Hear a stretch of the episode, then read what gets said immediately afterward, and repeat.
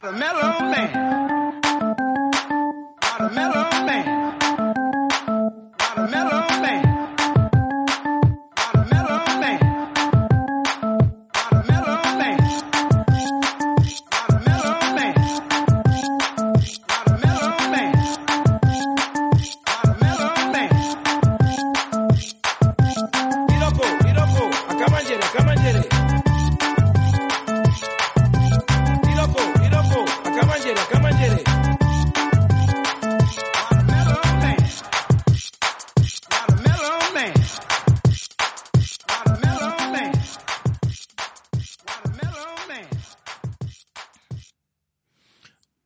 Soy Mayón y hoy jueves 11 de enero de 2024 os traemos al capítulo 202 de los canales de wintables.info.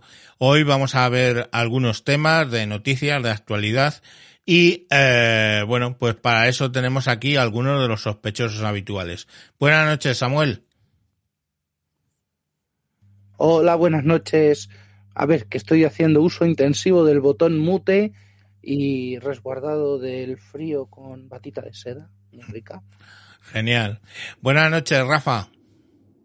Hola, Caracola desde el MacBook Pro M1 Retina, su puta madre en vinagre, que no tengo ganas de montar no el paripé de la cámara, el Sí. micro, conectarlo a no sé dónde y no sé cuánto. Sí, pero en las, y encima, mira, tengo esto. en, en las, en las not- en las pruebas de audio se te oía más fuerte y ahora se te oye más bajo. No sé lo que has hecho. Pues, bueno, me he muteado y me he desmuteado. Vale, vale, pero hablan más alto porque tenemos un problema. Si hablo Em, más alto me, me capa aquí la jefa. Pues son más cerca, tío. No sé, espérate, voy a intentar subirte porque luego en edición es una mierda. Vale. Eh, buenas noches, Vicente. Hola, buenas noches. ¿Qué tal estáis? Feliz año a todos los escuchantes. Igualmente. Y buenas noches, Moisés.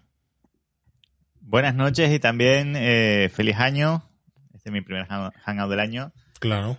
Y, El de todos. el de todos.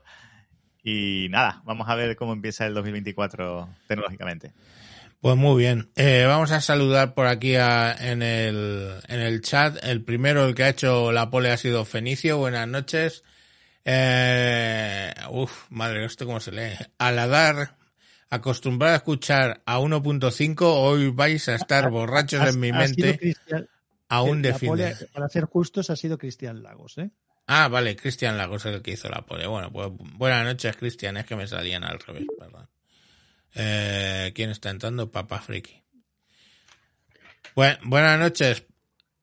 Buenas noches. Eh, ¿Ya todo bien? Buenas noches, Gaby Tesal, que acabas de entrar. Bueno, vamos a empezar hablando de los de los podcasts y de qué de qué hemos grabado, pero primero me gustaría hacer una bueno, porque tengáis una información que bueno, pues no sé qué pasa, ¿no? Eh, en su momento subí a, a YouTube, al canal de YouTube, wintables.info, ¿vale? Al canal de YouTube, subimos el podcast, por un lado el de Wintables, ¿vale? Solo, y por otro lado el de sospechosos habituales. Ocurrió que eh, uno de los capítulos de Mancuentro hablé de la tauromaquia. Entiéndase, lo que es mm, ponerse una inyección para que ponerse una inyección pues de vaca, ¿no? Tauro. Pues la tauromaquia, hablando de la tauromaquia, sobre el, no puedo decir virus, el bichito, no puedo decir... Virus informático. El, bichito Bobby, Bobit, el Bobit, ¿lo entendéis? La tauromaquia y, eh, ¿qué dije? Baberos, en vez- eh, sería baberos, en vez Baberos, de baberos. lo que os ponéis encima de la boca, ¿no? Entonces, claro, eh, yo no usé, no hablé de la tauromaquia, no hablé del bichito, no hablé de Bobit y no hablé de baberos, sino hablé de sus palabras correspondientes. Entonces YouTube, como no le gustó lo que dije, que básicamente es mi opinión personal sobre toda esa mierda, que es que pues la tauromaquia no funciona y dije por qué, que entendía yo que no funcionaba, que los baberos los ponen ahora obligatorios, pero no funcionan, nos cogieron y nos cancelaron. Quitaron ese capítulo directamente, lo quitaron y pasaron a privado todo el todo todo el podcast y nos dijeron que si en 90 días volvíamos a poner a violar sus normas, Dios sabe cuáles son, si violamos sus normas, pues eh, nos pondrían un strike y nos cerrarían el, el canal, ¿vale? Oh, buenas noches, Tony. Vale, eh, a ver, mm, yo en YouTube he visto apología del nazismo, he visto eh, apología de decir que el holocausto no existió, que no existió la Shoah. He visto violaciones, he visto asesinatos, he visto, pues no sé, todas las bajezas humanas que se puedan de, eh, encontrar en YouTube, ahí están. O sea, hay canales propios del gobierno iraní enseñando pues cómo reprimen, hemos visto a mm, palestinos homosexuales volar desde una azotea, nada de eso ofende a YouTube. Pero si tú dices que la tauromaquia no, no funciona contra el bichito Bobit, te quitan el canal.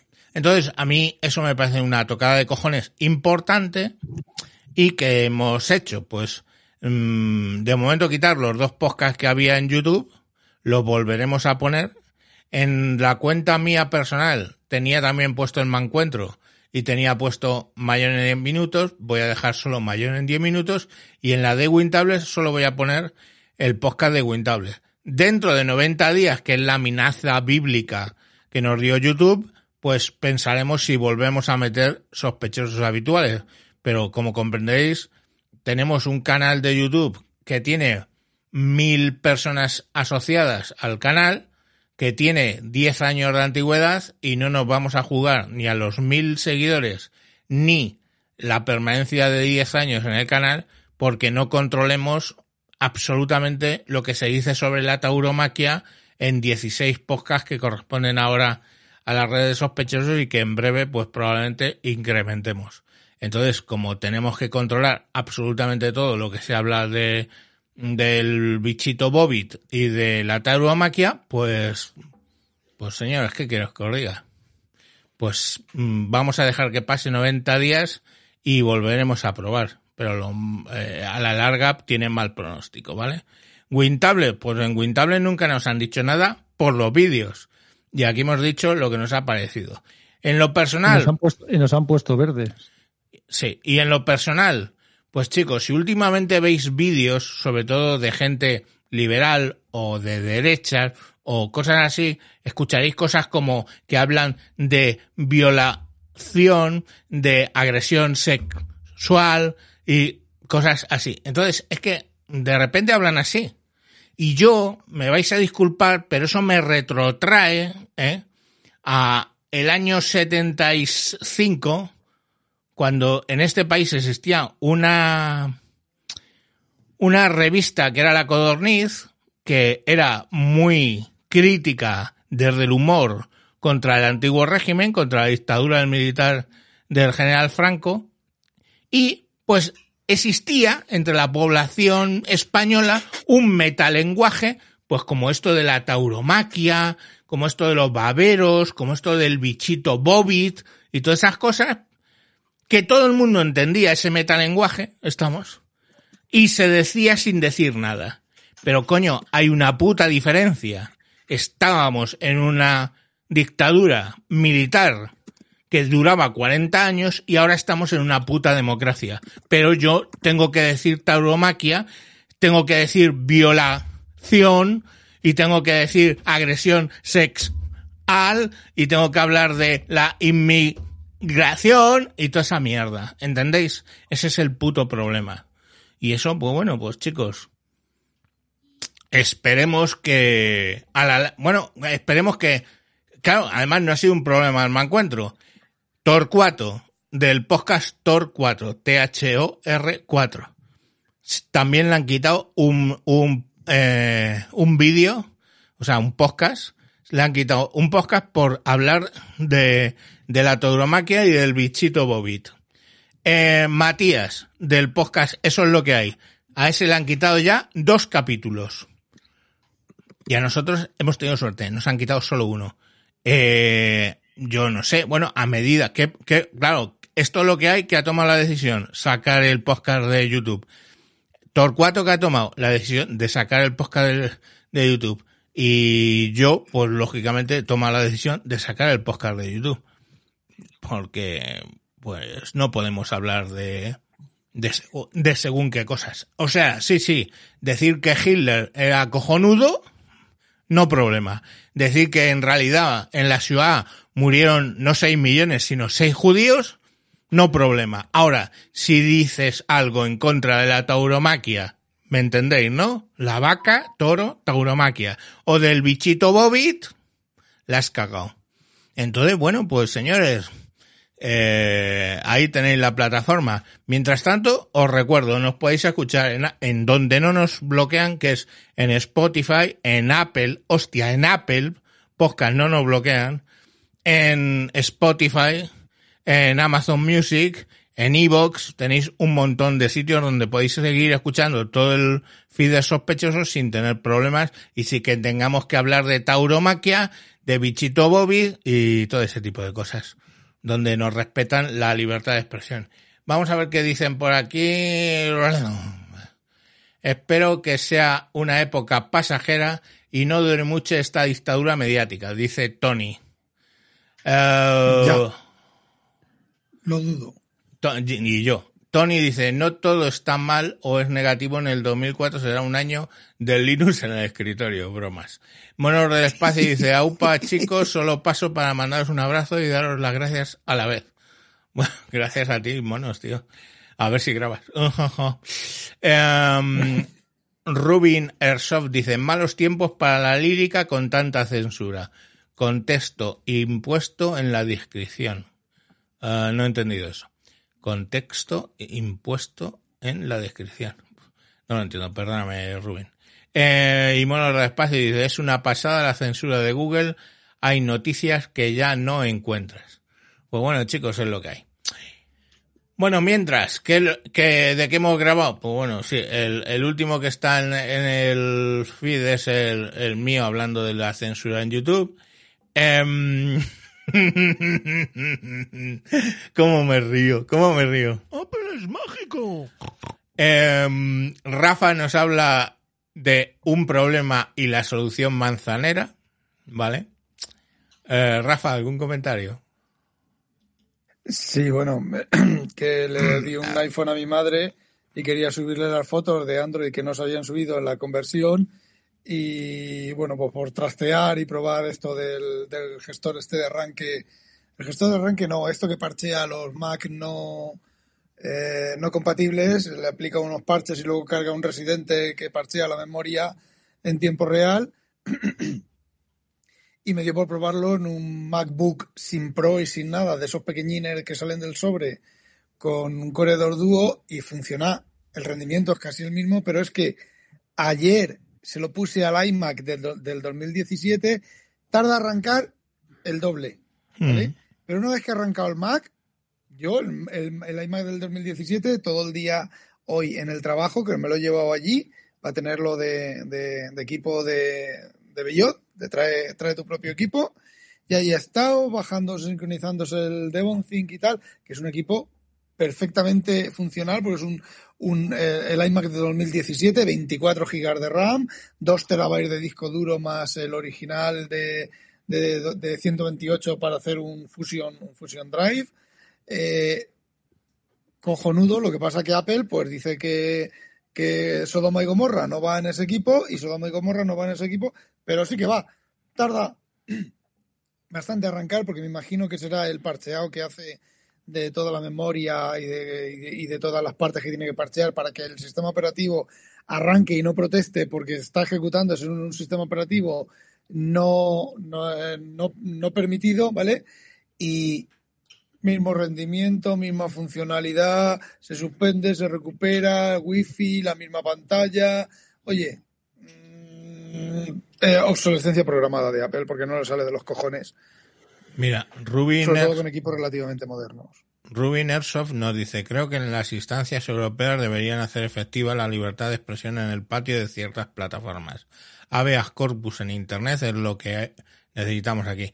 Eh, no esperes a que la Unión Europea haga nada mm, que sea impolíticamente correcto, hijo. Eh, Justamente ellos no. o sea, mm, mm, nadie, nadie va a dejar que podamos volver a hablar libremente de la tauromaquia.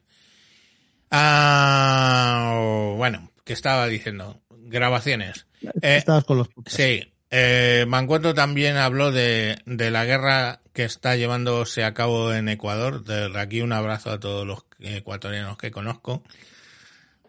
Eh, procrastinando. Dice, lo que me ha traído los Reyes y el problema con el Fold 3. Eh, ¿Qué te ha traído los Reyes? Bueno, yo sí he oído el capítulo, unas armónicas. Pero Ah, pues me han traído unas armónicas, me han traído unos auriculares Bluetooth y alguna cosa que os cuento por ahí. Y tuve un problema con el Z Fold 3 que de momento no ha vuelto a aparecer.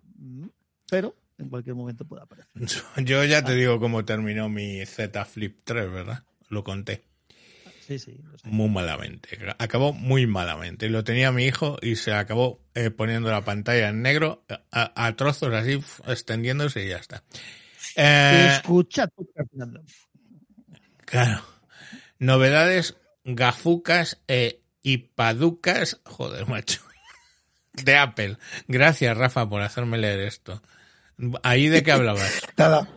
La- las gafas que eh, se pueden reservar, la famosa gafa Vision Pro, que como quieras llamarla, que se pueden reservar a partir del 17 o el 27 de enero. El 2 de febrero se empiezan a hacer demostraciones en las tiendas. Solo estardos tullidos, 3.500 euros creo que son, dólares, bueno, 3.500 dólares.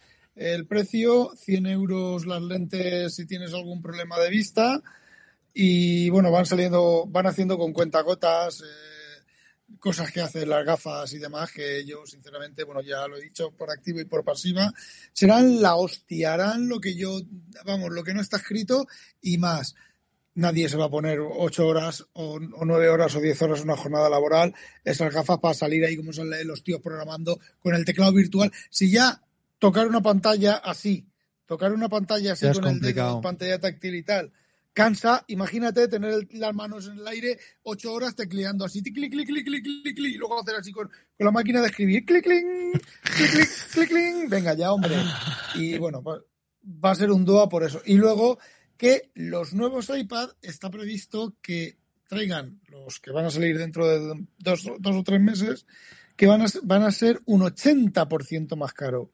Ah, El iPad Pro más barato con OLED 80%. va a valer. ¿Cómo? Un 80%, has sí. dicho. 80, 80%. 80. El más barato va a valer. Ahora el más barato del Pro vale 1.000 euros aproximadamente. eh, va a valer 1.500 dólares. Que eso, si lo hacemos la conversión tal, son 1.800 euros. Dicen que para evitar la subida del precio van a incrementar la memoria, van a hacerlo más fino y van a su puta madre. Pero como tú dijiste, Javier, el, el MacBook, MacBook Air de mismas características vale ya 300 euros más barato que el, que el MacBook, que el, que el, que el iPad. La diferencia, el iPad tiene pantalla táctil y el MacBook Air no tiene pantalla táctil y tiene teclado. Por lo demás, podríamos decir que son exactamente idénticos. Tony dice, Pues yo- Rafa, espero que sí. estés ahorrando para las Vision Pro. El futuro ya está aquí el 2 de febrero, supongo que dice Claro, claro. irónicamente. Dime, Pues yo, yo hablaré de este bicho que estoy enseñando. Sí, que pero- no es el último, que no es ni mucho menos el último ¿Cuál- iPad. cuál es? ni el- este es el iPad Pro, el primer iPad Pro que hubo, vale. el de 9 con, que es 9,3, 9,3 pulgadas o algo así. Eh, dice Alberto Simón, buenas noches a todos. Eh, vamos a seguir. Eh, Alberto Papafriki grabó grabadora Tascam y robo de identidad digital. Que te compraste una grabadora y de hecho grabaste con ella el programa. Eh, te puedo decir en directo que sonabas un poquito, como tres decibelios más bajo de lo que, que lo- antiguamente. Vale, Un pues también tengo que decirte y No, a todo te- el mundo, si no, si, no, si no leyeron las notas del programa, que me tocó quitar ruido de este blanco que se metía o estática, Uh, porque si no era, era imposible escuchar. Graba demasiado. Así que toca bajarle ganancia o me toca ver ahí. Es que hombre, de- baja de- ganancia, de- pero luego tienes que editarlo, obviamente. Claro. Pero que cuando lo de la- edites, trata de El problema de a... ese tipo de grabadoras, que son estéreo además, ¿no? Es que para grabar Mm. algo en ambiente, una, un concierto, música, una conferencia, cosas de ese tipo, es fenomenal. Para grabar una locución, que es lo que es un podcast, pues estás en un ambiente que está muy silencioso o es muy complicado. Dice Mono del Espacio, suena muy bien la grabadora, puntilloso. No, no soy puntilloso, tío. He cogido cierto hábito y, y puedo opinar lo que me pareció y le noté un poquito más bajo. Pero claro, si me dices que metes ruido y tienes que bajar la ganancia, pues entonces el problema es que lo Pues- tienes que editar y subirlo luego. O sea, ¿Puedo, pero puedo contar una anécdota al, al hilo de esto? claro. En, yo los últimos programas, no el último, los anteriores, eh, sonaban eh, un poco rota la voz. eh, el sonido estaba un poco roto, estaba un poco distorsionado. Y cuando, cuando estaba convirtiendo el archivo después de haberlo grabado y haberlo editado, veía que salían las, las cositas rojas del tal. Y lo achaqué a que estaba haciendo algo mal, que tenía mal los niveles del Reaper o alguna cosa parecida. Y cuando grabé el último programa, me di cuenta de que la pista donde estaba grabando la voz estaba en más 12 Joder. de volumen. Más 12, que. Tenía subido 12 decibelios el volumen. A ver, dice, y punto. dice Rubin Airsoft, los de las manzanas quieren inflación porteña en sus, en sus iPad. Eh, porteña quiere decir, pues, de Argentina. Eh, a, a la, joder, a la dar, dice, yo también tuve que poner el boost del volumen en Pocket Cash. En- eh, se está refiriendo a tu capítulo. Yo, de hecho, Mm. me he pasado, estoy intentando dejar de pagar Spotify y me he pasado de vuelta a Pocket Cast, lo he vuelto a instalar y efectivamente le puse el boost para por- precisamente por tu capítulo. O sea, por eso te digo que hay que sacarlo un Pero- poco más alto. El bus ese siempre hay que tenerle puesto. Por lo No. menos yo ya me estoy quedando teniente y, Yo y le no, tengo puesto yo- yo no lo tenía puesto, no, yo lo tengo puesto por el tuyo. Y luego lo que me ha pasado es que cuando escucho el de otro, Sí, tengo sí. que bajarle el volumen en el teléfono porque me atruena. Ento- porque no se puede poner el bus solo para tu podcast o no he conseguido Antes que hacerlo. Se podía, creo. Antes tenías, había una serie Eh, de. había no sé qué truco para que se pudiera, Sí, pero no. pero, pero eso se quitó. Eso, eso yo recuerdo que en Pocket Cast era una cosa muy cómoda. Tú configurabas unos podcasts para que se reprodujeran a 1,6, otros para que se reprodujeran a 1, Correcto. otros para qué tal. Y era muy cómodo porque cuando hay alguien que, que habla muy lento, lo pones un poco más rápido. Y alguien Pues- que lo quieres escuchar normal, pues lo pones normal. Ahora lo pones y, y no puedes. Y, y No, lo te- pones para siempre uno. Te queda puesto lo último que hiciste. Bueno, tengo unos podcast al- Tenos Cincuentones nos habló de Celia, la inteligencia artificial para mayores, pues eh, una inteligencia artificial que está concreta para ayudar a los mayores. Eh, Rafa, que no está ahora para comentar, eh, habló de cómo se está pasando de Oracle a ojo al dato, señores. Pasar de Oracle a SQL Elite. O sea, que básicamente SQL Elite abre un fichero y ahí mete todo. Bueno, vale. Em, el charlando, joder, siempre lo digo mal, Alberto, charlando con, ¿no? Charlando con, está bien Vale, dicho. el charlando con, eh, charlaste con un encargado de actividades de ocio y tiempo libre. Reconozco que este no lo he escuchado. Pues está entretenido, hombre. Está Hombre, trabajando en un campo, en Bueno. un campo de estos de, de pegarse tiros tipo láser con los chavales y con despedida de soltero o gente mayor que va de trabajos. Mm. Y es, es curioso. Ah, pues muy bien, yo sí, yo recomiendo escuchar todos tus podcasts, pero este en concreto me pilló con el cambio del, del Spotify al Pocket Cash y se me perdió. Eh, Que no querías darle al boost, reconócelo. Eh, eh, dice Monos del Espacio, mi mujer trabaja con gente mayor y me habla muy bien de Celia. Mini punto para Tecnocincuentones. Lo, lo volveré a escuchar porque ese tampoco, ese también me lo perdí. Em, bueno, Fabiana, eh, Fabia, perdón, qué bestia. Fa- Fabia Dazor Plus nos habló de el asesinato en Roth Hill House. Ba. Tú, Alberto, hablaste con niños por casa, se complica grabar. Bueno, es, es normal, ¿no? es, las navidades son jodidas. Eh, joder, este capítulo de lo, lo leído el, el próximo jueves, coño, eh, es sobre una novela que la protagonista se llama Thursday Nest. Nest de apellido. Y todo el rato hablando de próximo jueves y yo pensando Thursday Nest.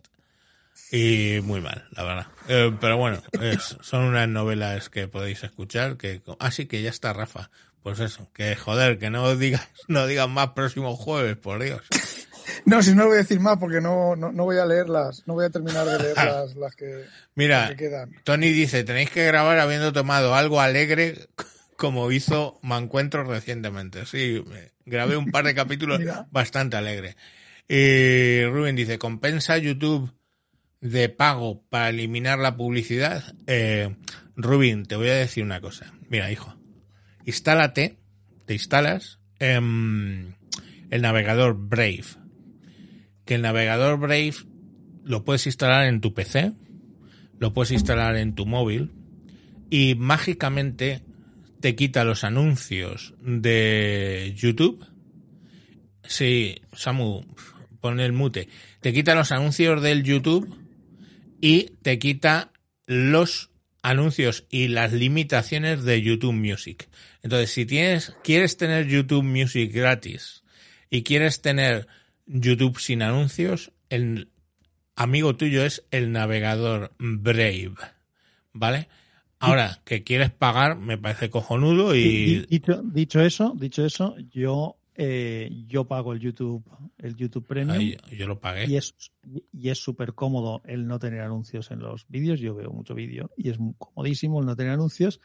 Y luego tienes el, el tema del, del YouTube Music, que lo que ha dicho eh, Javi, Javier es así, es decir, puedes usar Brave y punto, pero bueno, me es más cómodo usar las aplicaciones poder Bueno, y, y demás. No, yo Pero que- bueno, lo que O sea, si merece la pena, es muy cómodo no tenerlos. Si Ah. es lo que quieres saber, el quitarte los anuncios de una manera pagando o sin pagar merece la pena. Claro. Mira, yo tenía el YouTube Premium con YouTube Music y toda esa verbena y luego me, me di de baja porque pasé a querer tener Spotify, ¿vale? Por, principalmente por los podcasts. Y he estado con Spotify un montón de, de tiempo, a lo mejor dos o tres años. Pero, vale, la, la opción de YouTube Premium no es buena y no es cara comparado con Spotify.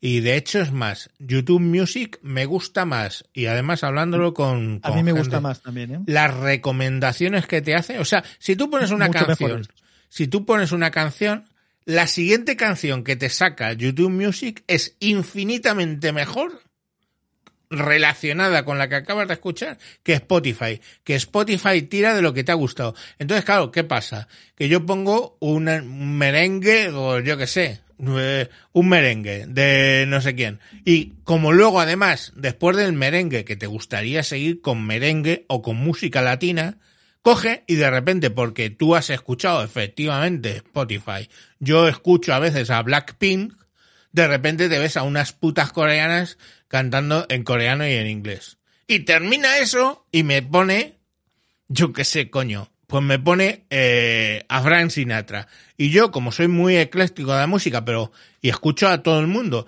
pero coño, me gusta es, pongo a Frank Sinatra por lo que quiero es que salga luego un groomer. Pongo a Blackpink por lo que quiero que luego salga K-pop o, o pop o cualquier cosa. Pongo a música de jazz, quiero que siga con jazz. Eta James, pues que luego a lo mejor me saque, yo qué sé, a, a- Para- a- para a Luis eso- Armstrong. para eso Yu- para eso Y YouTube lo es cuadra. YouTube-. A mí me, a, a mí me gusta, de hecho, me gusta tanto que, que yo no, no busco listas de reproducción en YouTube. Yo decido qué canción pongo la primera y le dejo tirar. y de hecho, hay alguna lista que me ha mágico. gustado tanto porque lo que, lo que sí que sucede es que si empiezas con una y luego vuelves a repetir eh, con la misma, suele ser muy parecida a la lista siguiente que te vuelve a hacer. Pero yo tengo algunas que ya me las he guardado. Es decir, como me han gustado, pues me las guardo. Joaquín Las dice, Joaquín dice, el vecino está borracho de Johnny Ventura. Sí, esa, esa además me pegó muy bien. Y dice Gaby Tesal, Javier, un merengue. Pues sí, hijo, un merengue. Estoy casado con una ecuatoriana. Eh, prácticamente escucho música latina 24 por 7. De vez en cuando, pues cuando voy solo si en no el coche. bastante ya con la que te ponen sin que la pongas tú. Bueno, sí. Bueno, no, es que de- no, de luego en mi casa no se escucha reggaetón Pues, menos el día que estamos muy iluminados, iluminados comillas, comillas, y sí, pues pones lo que te dé la gana. Pero vamos, merengues clásicos de los 70, 80, 90, pues siempre. Y Johnny Ventura, por supuesto. Em, bueno, seguíamos hablando de... Pero vamos, desde luego, o sea, si yo, si yo vol- volviera a plantearme que me voy a poner una plataforma de pago de música, no va a ser Spotify. Probablemente sea YouTube Music porque hace muy bien lo de elegir la siguiente canción. Spotify es catastrófico en eso. Ahora, Apple pone- Music, Apple Music no sé. A mí me pone canciones en catalán. Bueno, que empiezas con una canción, por ejemplo, de Neil Moliner, que, que, que, bueno, pues es un chico que a mis hijos les gusta y tal, porque son canciones muy alegres, muy, fest- muy festivas, muy todo el rollo. Y como Neil Moliner es catalán, pues decide que a lo mejor me va a interesar oír canciones en catalán. bueno, tío, Que, si que oímos yo, que yo canciones en encima las entiendo porque soy valenciano. Digo, pero no tengo ningún interés en escuchar canciones de catalán. No me pongas canciones de catalán. Rafa. Fuera. Eso es Spotify, digo, ¿eh? Ah, ya. Rafa, Rafa. En Safari, para los putos fanboyos de mierda, como yo, eh, hay un complemento que se llama Vinegar, Vinegra, vi- uy, vinagre en, en inglés. Vinegar. El logotipo Vinegar. es un, como una especie de flur de estos de cristasol de fondo verde y hace lo mismo en YouTube. Quita toda la mierda, todo bla, bla, bla, bla y te lo deja. Te deja un, un componente, a ver, no tiene tantos botoncitos ni tantas mariconadas, pero te elimina hasta donde yo, te elimina la publicidad, te elimina todas esas cosas de esos anuncios que salen en medio y tal. Y ver, creo que es gratis, ¿vale? Se llama Vinegar. Dice- Y bueno, hay que bajarlo de, de la app de Store. Dice Tony, ¿cómo han cambiado los tiempos? Antes no pagábamos por nada. Mm, Bueno, pero vale, pues ahora podemos no pagar nada. Por cierto que yo estoy probando porque vi, hay, hay dos eh, pro- aplicaciones, que una se llama SpotTube, S-P-O-T-U-B-E, SpotTube, que utiliza tu cuenta de Spotify, aunque no hayas firmado el premium, con que tengas cuenta en Spotify, ya directamente te engancha eh, tus listas y tus cosas y te las saca de YouTube Music y te las pones sin publicidad. Y el que yo estoy utilizando es uno que se llama V-Music, V-I Music, que tira también de YouTube Music. Y lo bueno es que ese sí que soporta Android Auto, que yo escucho casi toda la música siempre en el coche. Entonces, ese V-Music es gratuito también y tira de YouTube y expones, pones ahí tus playlists y tus leches y va en Android Auto de puta madre, porque el SpotTube no tiene Android Auto. Pero bueno, que hoy por hoy hay posibilidades todas las que queráis. Pero si hay pagar, yo desde luego pagaría por YouTube. Es, para mí es, es, es muy importante. Yo pago, ya lo. ya lo- No, no, ya- y yo he hace- pagado. a- a- hace poco amplié, amplié al familiar para que no solamente lo disfrutara yo, sino que lo disfrute todo el resto de la familia. Claro. Bueno, a ver, eh, próximo jueves. Eh, Inconvenient grabó uno que era Cahueco de Ink Traveler, que creo que era referido a alguna tinta color lavanda, si no recuerdo mal. Bueno, Bueno, hablaba, habló de, de, de alguna tinta y de una pluma que había comprado y la estaba, eh, a ver, no, no recuerdo exactamente, pero bueno, Cahueco, eh, Cahueco de Ink Traveler que le había vendido o vende ese tipo de plumas y había comprado una pluma y le había puesto una pluma de color lavanda y le había puesto eh, una tinta lavanda de, bueno, los nombres de las tintas que son todas iguales, pero bueno, los, colores que no distinguimos los tíos, pues parecido. Claro. Luego, durante, durante todo el tema de toda la semana última de fin de año y principios de año, el único que grababa era el Manscuentro y sacó lo de la infamia del fin de año, resaca caca, impuestos para los pobres y un montón de capítulos, ¿vale? Pero como que notaban más porque estaba, estaba ahí. Cuento X de Navidad y el de Cuento X de Navidad y el de Resaca Caca 2.0 estaba bastante borracho cuando lo grabé. Entonces, bueno, tiene Eh. cierta, bueno, o resacoso, por lo menos resacoso. Bueno, Eh, eh, existen, existen los frenos de las ruedas de las camas. Tecno El ponche no estaba malo, el ponche estaba bueno. No, Yo no tío, lo puedo probar, pero estaba bueno. Oye, el ponche de huevo que llevó Samuel a una fiesta improvisada que tuvimos con, con los vecinos eh, estuvo muy bueno.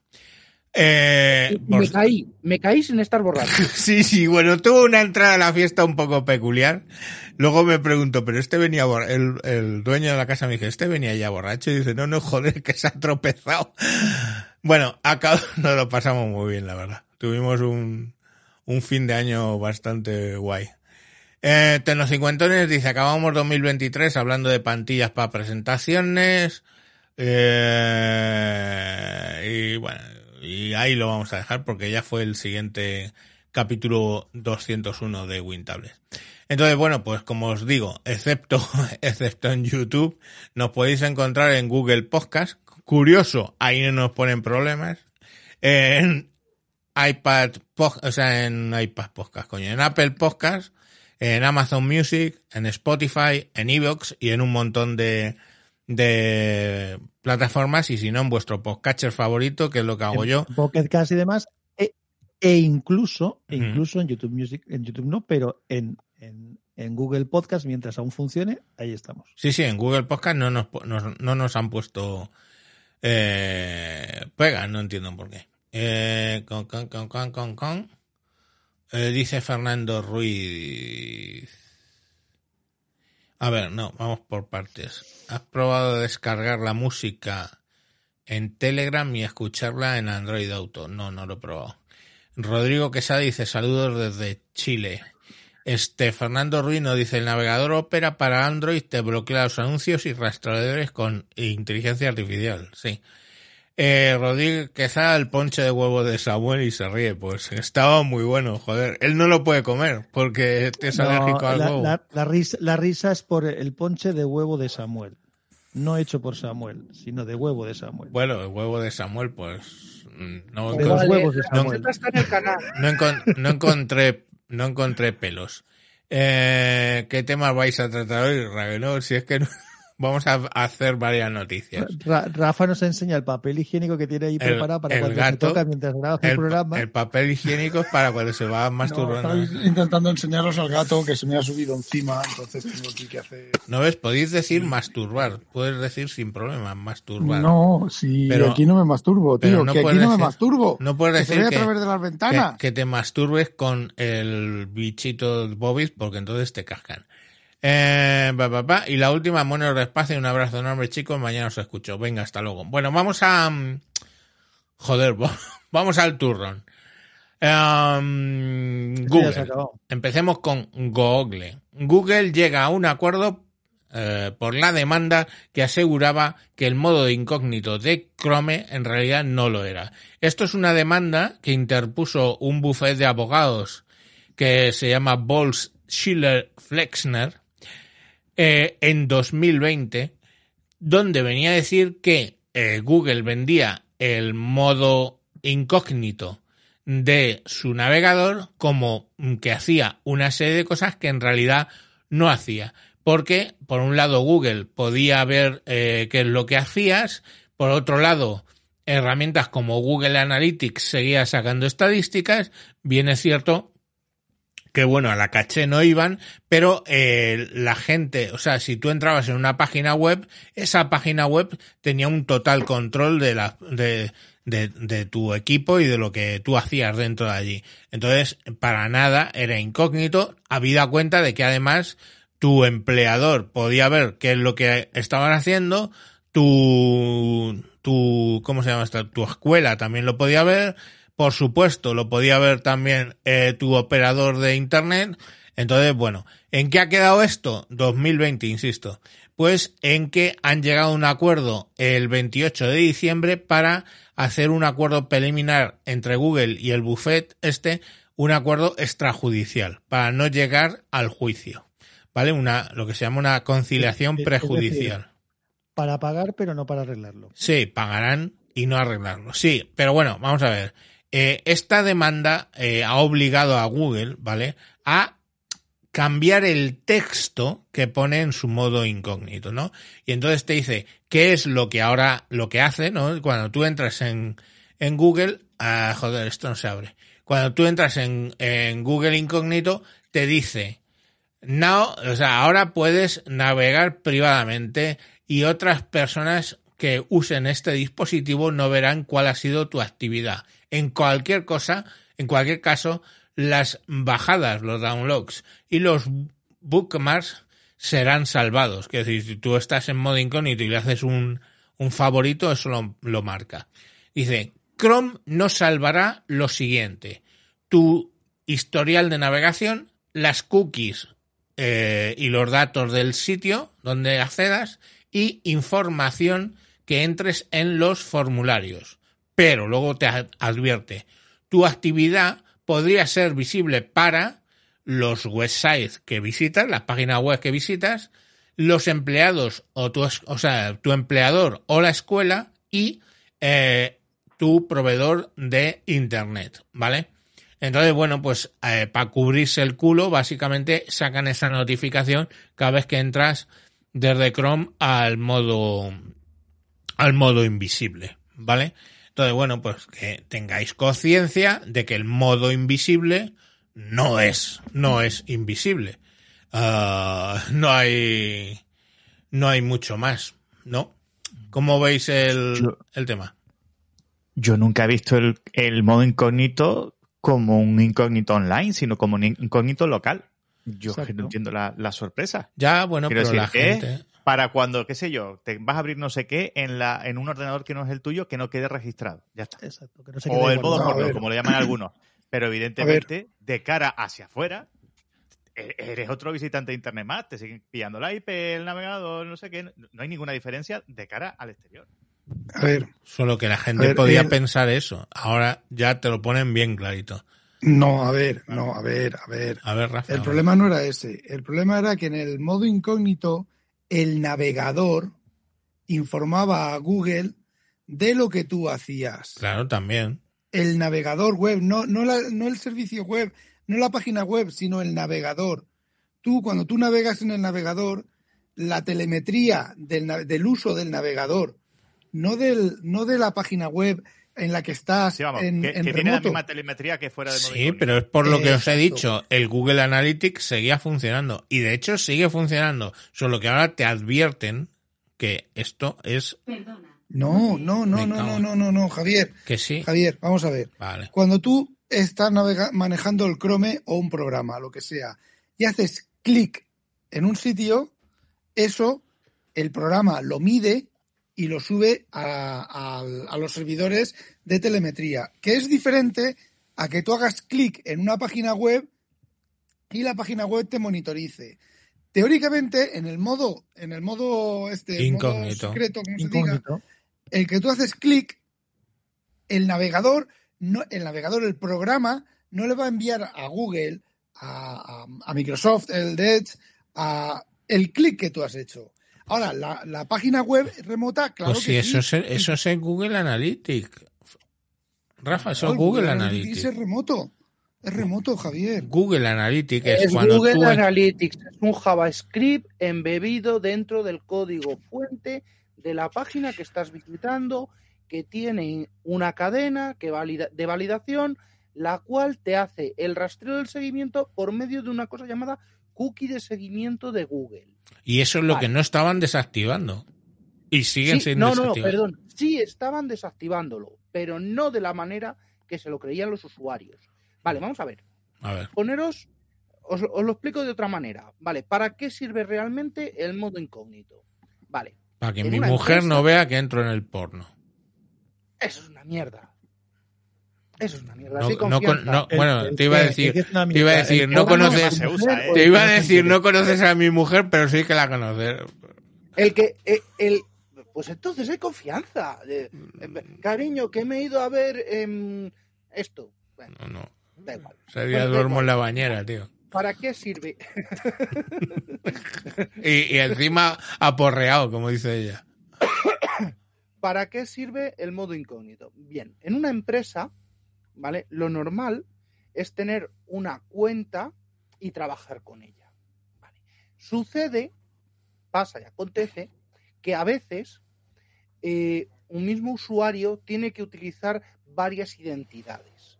¿Vale? Por ejemplo, la misma identidad para el entorno de pre y el entorno de pro. Solución, una solución práctica, usar dos navegadores. Cuando tienes que usar 10 entornos, cuatro cuentas, Eso hago yo. y estás migrando y estás haciendo cosas, o cuando la cookie de aplicación, porque el entorno de preproducción, el entorno de producción, el de test, el de no sé qué, eh, tal, se acaban liando, se acaban liando tanto que queda inyectada y mezclada la misma cookie, abras uno o abras 100 perfiles. Solución a la antigua, borrar cookies y volver a empezar. Solución que se implementó con el modo incógnito. Eh, no, lo siento, eh, Cosmos. Em, Firefox y Azure no se llevan bien. Firefox y AWS no se llevan bien. Firefox y 365 se llevan fatal. Mm, Vamos a ser se- eh, realistas. Firefox en casa, bien. Eh, Firefox en la empresa, no tan bien. De hecho, yo lo tengo restringido en la empresa. Es más fácil decir que lo que no sea motor Chromium está condenado al ostracismo. Eh, sí, y, y este y WebKit también. Sí, porque en Eh, parte ahí andan, pero vamos, sí, correcto. WebKit también va a ir, va a ir para afuera, va a ir para adelante, vamos, como. eh, pero brutal. Vale. ¿Qué es lo que hace? Yo abro una sesión en incógnito, ¿vale? Y en esa sesión en incógnito inicio sesión en unos servidores.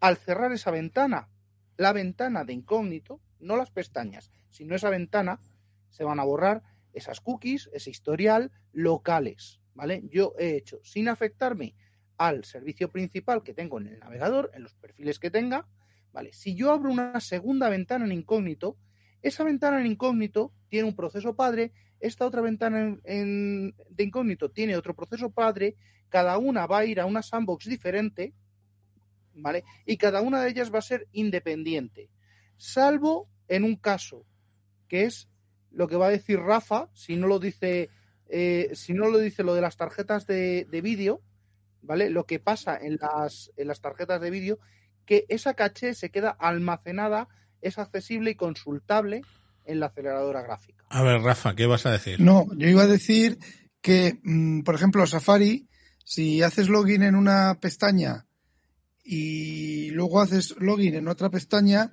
te vas al, al mismo, a, la, a la misma web, no estás logueado. Sin embargo, en Edge haces login en una, en una pestaña y entras en más pestañas y estás logueado, con lo cual lo de la, la, la separación que comentas tú de, de todo mm, No. depende del navegador.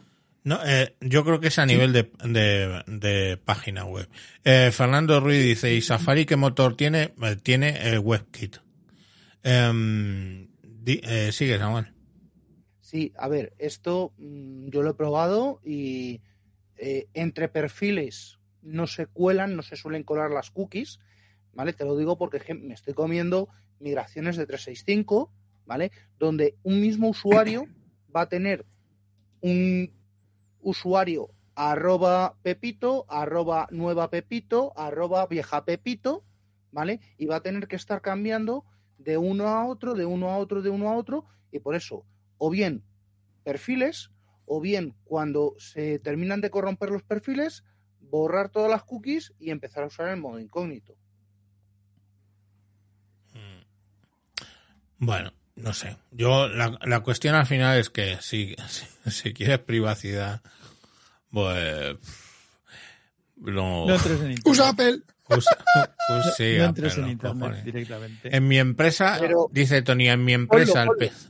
Eh, vale, lo estoy leyendo.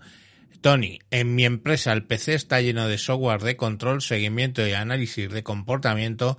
¿Qué más da el modo incógnito? Ya lo saben todo. Exacto, ¿vale? O sea, o sea, no hay que ser muy descerebrado de los cojones para entrar con el PC de la empresa a ver grandestetas.com. Eh, eso dicho y que os quede bien claro. Tienes No que os entrar. preocupéis que luego vengo con eso, luego vengo con eso también que viene una calentita, pero vamos a ver, esto es muy sencillo. Si no es, no es que eh, yo, yo que llevo la gestión del EDR de mi empresa, no yo que llevo la gestión del software de securización de mi empresa. Eh, no es que yo vea lo, eh, lo, que hay lo que hay alrededor o lo que está haciendo un usuario en concreto, que a lo mejor si me dice recursos humanos, oye, pincha esto y monitoriza, quiero una captura cada cinco minutos, ¿vale? Que se puede hacer y es legal, ¿vale? No os asustéis, ¿vale? Eh, no es por eso, es porque mm, yo como usuario, ¿vale? No tenga que estar constantemente borrando cookies, borrando sesiones, eh, incapacitándome y teniendo que volver a iniciar sesión en 20 programas, porque ahora casi todos los programas son web y todos los programas van a tener lo mismo de siempre, una cookie de sesión, una cookie de identidad, una cookie de lo que sea, simplemente revisad. Mayúsculas control suprimir os lleva a la gestión de identidades, es decir, borrar cookies y buscar el día habréis almacenado unas 200 cookies al cabo del día. Son muchas cookies, yo lo es sé. Es lo normal. Este es el comportamiento normal. Y yo que uso todas las aplicaciones en modo web, pues ni os cuento. Y lo de la cookie, una cookie, una galleta, no es malo. ¿Una cookie para qué se utiliza? Pues una cookie, todos sabéis que mmm, cuando accedéis a una página web, os pensáis que accedéis a un ordenador. No, mentira. No accedéis a un ordenador, accedéis a un balanceador eh, que tiene eh, Fernando, si usas Tor eh, bajo mis dominios, en cinco minutos tienes a los de seguridad sacándote por la puerta. Alberto, ¿querías decir algo? Estás muteado, tío. Yo quería preguntarle a Samu, ya está, quería preguntarle a Samu si las cookies son buenas, eh, teóricamente yo podría entrar a navegar, por ejemplo, al mundo y quitarlas si quisiera. Pero es que ahora ya son buenas, te las están metiendo ya obligadas. Hoy me he dado cuenta que si tú entras a, ver el mundo, por ejemplo, y quieres denegar, como yo hacía hasta ahora, yo soy de los pocos que entraba a las páginas y denegaba las cookies. Se bajaba hasta abajo del este y le decía que, que no las quiero, que las denegabas todas, las rechazabas. Coño, hoy no he podido entrar a ver una noticia porque sus santos cojones o pago la suscripción o me como las cookies porque ellos quieren que esa ha sido buena y ha sido ya en dos Ajá. Ajá. Aquí es donde entra, eh, que me imagino que estarán también estos complementos para, para Chrome. Yo lo que yo lo que hago es, bueno, a mí eso me da igual lo de las cookies, yo lo que navego es con, en, con aquí en casa, navego, antes navegaba con un con OneBlocker, ahora navego con el, ahora no me acuerdo cómo se llama, que está instalado, lo tengo instalado en un, en un Docker, parecido a la Pijole, pero la Pijole, el, el Pijole no me ha funcionado nunca en un Docker, en el NAS, y esto, Adware, Adware, Home. home. Sí. Eh, ojo, me ojo. está funcionando el Docker a la primera. Ojo con los Bueno, pero bloqueadores. en el navegador tienes Ojo con los bloqueadores, tienes Superagent for Safari y Stop the Madness. Eh, Superagent eh, Agents for Safari es como una especie como de dos interruptores movidos de fondo verde y Stop the Madness es una especie como de Sí. símbolo de stop, Pero pero con un logotipo extraño. ojo con eso- los bloqueadores de, de los navegadores. Déjame terminar, Javier. Ah, perdón. Porque solo terminar. detectan las. Y esto lo que hace, lo que hace, no es que te bloquea las cosas, lo que hace es que las cookies, todo el tema de, de todo eso, no sé cuál de los dos lo hace, las cookies y todo el tipo de, de- de ese tipo de cosas, eh, tú ves que entras a una página web, se te abre lo de las cookies y ves cómo van cambiando las pantallas. Pa, pa, pa, pa, pa, pa, pa. Lo que hace es desconectarte, deshabilitarte todo para eh, obtener que la página web funcione lo funcione bien con el menor número de, de seguimientos y, con el menor número de seguimientos y de cosas. Ya, pero ojo con eso. Y porque, funcionan miles de páginas. porque hay muchos mm, periódicos que detectan cuando tienes instalado un módulo de esas características y te lo dicen directamente. Usted tiene tal entrar. módulo puesto, no puede ver el contenido. Punto. Desinstálalo. O sea, le das al OK, permito, le refrescan la página y ya te deja entrar. Entonces, eh, ojo con eso. A mí me gustan No, más. eh, eh, a ver, Alberto, ¿qué estás Pues estoy- enseñando? Vale, estoy, he vuelto a entrar al mundo. Yo también tengo a Warhome montado en casa. Sí. Vale, luego te paso la, la noticia, Rafa, a ver si a ti también te sale lo mismo. Y me dice aceptar o continuar con las cookies o rechazar y suscribirse. Es que no hay otra. O pasas a que comerte la cookie de ellos o no ves el contenido. ¿Qué periódico has dicho que es? El El mundo. te lo mando por Telegram, por el... El mundo el- es el mundo desde hoy. Son el mundo, la vanguardia y el ABC. no, no, y el, Básicamente, y el país, el país tampoco me deja y Lleva ya tiempo, ya lleva tiempo con eso. ya, ya. Eh, a ver, terminando, mira lo que dice Gavox, lo del F5, ¿vale? El F5 es un navega, es un balanceador que lo que hace es repartir esa carga de entrada para que yo, tú, eh, Rafa, Alberto, para que cada uno entremos y nos pueda servir un servidor o el mismo o uno diferente, ¿vale? Eso se llama balanceo de carga y eso es muy, muy frecuente, eh, pues desde hace muchísimos años. ¿Y para qué sirve la cookie? Para que yo cierro la sesión y vuelvo a abrirla, para que el balanceador me vuelva a, eh, a mandar al mismo servidor que me estaba dando servicio. ¿Vale? Por eso Rafa tiene ciertos problemas alguna vez con el servidor tonto de OneDrive. Pero bueno, eso es otra historia. A ver, eh, una cuestión. A mí me gustaría saber si con lo de la pijol, eso de las narices, eh, lo de, es capaz de detectarlo el mundo y esto. O sea, si yo me A ver, en mi servidor que No. estoy probando de Nax, que voy a poner lo de la pijol, yo pongo la pijol y el mundo es capaz de detectar que tengo a ver, puesto una a pijol. ver, eh, yo he entrado, me he entrado y estoy leyendo la noticia del mundo con Safari, con lo- el complemento y el AdWord Home. Lo que hace el Pijole, lo que hace el Pijole, que está muy bien pensado y creo que el AdWord Home también lo hace porque he podido entrar al mundo, cuando te pone la publicidad, te la coge, te la coge la y te reemplaza la imagen o la animación de la publicidad, te dice que sí, que está dentro y está puesta en el navegador y al navegador le pone un píxel blanco. Ah. Pues lo voy a probar porque tengo el, en el orden. Ahora mismo comproba- comprobado con, eh, con P-Hole más Brave, eh, lo estoy leyendo perfectamente. Y exactamente mm, lo ha explicado muy bien Rafa para la señora María.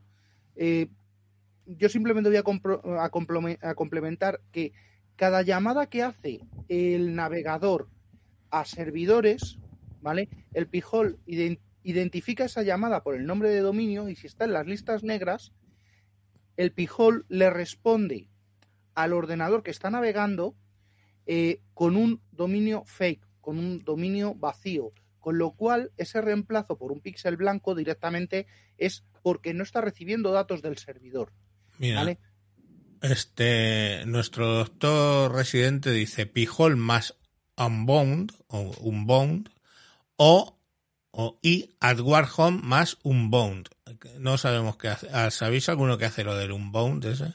Rafa. ¿no? No, un momento. Ah, Eh, Samuel, lo que lo que ocurre es que a veces, porque me ha pasado a mí con a veces con la con la Pijole, es que hay un, eh, hay un script en el lado cliente del navegador que el navegador comprueba si se ha cargado la imagen. Como el Pijole le ha devuelto una imagen de un píxel y a veces devuelve la imagen del tamaño de la publicidad y se ve eh, el bloque negro, o sea, bloque negro no blanco, entonces el script entiende que se ha cargado la imagen de publicidad y sigue para adelante. Y parece ser que el AdWord, el AdWord Home y los filtros estos que tengo yo aquí en el Safari eh, hacen exactamente lo mismo, la misma funcionalidad. Y engañan al, al servidor. bueno, vaya. Tengo que, tengo que mirar yo ese script porque todavía no me he encontrado con ninguno.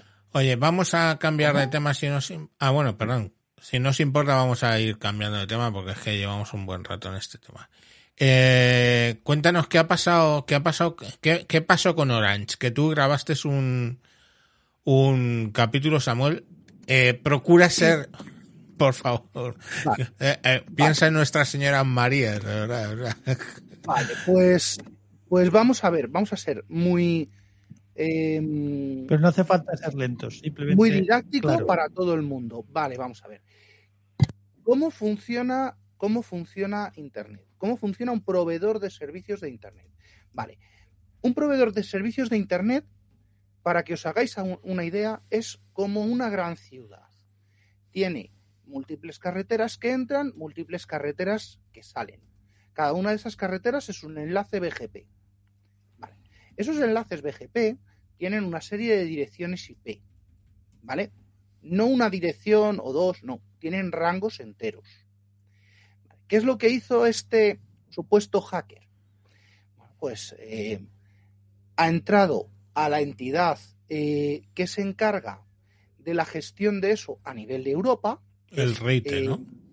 El RIPE, Vale. ¿vale? En América sería ARIN, en Asia no me acuerdo cómo se llama, AFNIC en, en África, ¿vale? Hay varias a nivel mundial. Entró con una cuenta robada, que ahora os contaré cómo es el robo de, de, de las llaves, porque eso también tiene... Bueno, y se dedicó a activar RPKI. RPKI es un mecanismo que es como el HTTPS, es un certificado que certifica que este rango me pertenece y que quiero intercambiarlo. Bien. ¿Qué es lo que pasa? Pues que el control de carreteras que está a la salida de esta ciudad dice, eh, tú que me venías entregando tráfico eh, sin cifrar, sin, sin identificar, eh, así sin claves, ahora me viene ese tráfico nuevo con claves, pues te lo rechazo te lo rechazo, te lo rechazo. Pues imaginaros una ciudad que de repente la mitad de las carreteras se cortan porque mmm, están empezando a ir tráficos que no deberían ir así, que sus eh, ciudades remotas no las están identificando como bueno porque viene de otra manera. Vale. Creo que eso se entiende, ¿no? Uh -huh.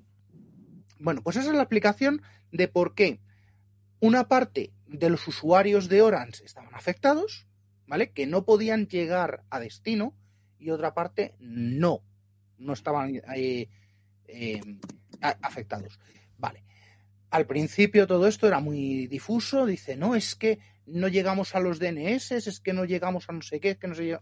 Claro, cuando empezó a salir a, a flote toda la mierda, el BGP se propaga en minutos, pero el RPKI eh, son 8 o 10 horas. Eh, ya habían pasado varias horas y ya se habían caído muchas rutas cuando empezaron a ver todos, eh, todas las caídas de BGP. Vale. ¿Quién lo hizo? ¿Quién lo hizo? Pues lo hizo una persona que ha comprado un eh, juego de credenciales robadas a otra persona hace tiempo. ¿Vale? Y ese juego de credenciales, entre ellas estaba el administrador de RIPE, el administrador de la empresa de Orange en RIPE, un correo electrónico, ripeadmin eh, me parece que era, sí. con contraseña, con contraseña, adivinad. Ahí la grande. 1, 2, 3, 4. Peor. No. El nombre Ah, al ripe. revés, de ripeadmin, admin ripe. Anda Muy que le, buena. le costó. Vale, sin, sin respetar la autenticación, el doble factor de autenticación y tal. A ver, ¿cómo funcionan estos temas en las grandes, en los grandes IGP?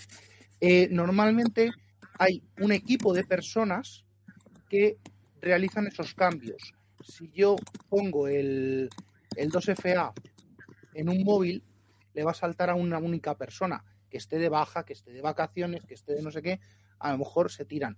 ¿Vale? Es una cuestión práctica. Solución, el 2FA contra un correo eh, electrónico y que ese correo electrónico sea una lista de distribución. Eso sería una opción, ¿vale? Y está tolerada y funcionando. Vale. Pero vamos a ver de dónde ha salido toda esa lista de contraseñas robadas, porque no es solamente una, son, eh, habían eh, dicho que eran en torno a unas 40, 50. Vale. Yo creo que hay más. Bueno, pues resulta, sucede, pasa y acontece que un trabajador de una contrata un día accede a una página para descargarse un software llamado KMS Pico, que para el que no lo conozca es un activador de... ¿Cómo se llama esto? Un activador de Windows, de programas de Windows. Mm. Vale. Ese activador de programas de Windows, no voy a ponerme en que si es que el que le ha provisto del ordenador al, al trabajador, del ordenador de la contrata, no le ha proporcionado las herramientas, no tiene software de, no tiene no sé qué, o que, o que sea un eh, equipo, un BIOD, un Bring Your Own Device, eh, mal gestionado, sin antivirus, sin eh, las licencias oportunas. Bueno, pues que sea eso, que sea eso. No te vayas a cualquier página a descargarte la primera mierda porque resulta que ligado al problema que hay con, con Google, con, eh, con esto de, ¿cómo se llama? Mm, Lo de, lo de la publicidad de Google y el SEO. Bueno, resulta que los malos no, estos- ¿cómo se- Mm, no me acuerdo. Adware, Eh. AdWords, AdWords. Adware, eso. Con AdWords, eh, los, los malos también son muy buenos haciendo, haciendo SEO y tienen mejor SEO que, eh, que incluso eh, empresas de reconocido prestigio y te colocan su publicidad por encima del link de la empresa. Mm. ¿Vale? Bueno, pues este lo que hizo fue KMS Pico, descargar, ejecutar, toma, virus. Andan por Twitter, ¿vale? Capturas de pantalla de el momento en el que el pollo se descargó el programa y lo ejecutó, ¿vale? Se ve una captura de, de pantalla de ese momento, porque lo hace el programa, se ve un análisis detallado de todo lo que tenía el, el, el usuario ejecutándose.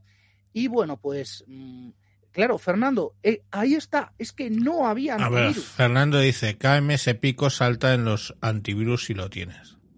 Claro, y es que no había antivirus, ni siquiera el Defender de Windows. Ya ves. Con lo cual, volvemos lo mismo. Es un usuario que tiene acceso a una serie de credenciales muy, muy privilegiadas sin los requisitos mínimos de seguridad. O sea, una cagada.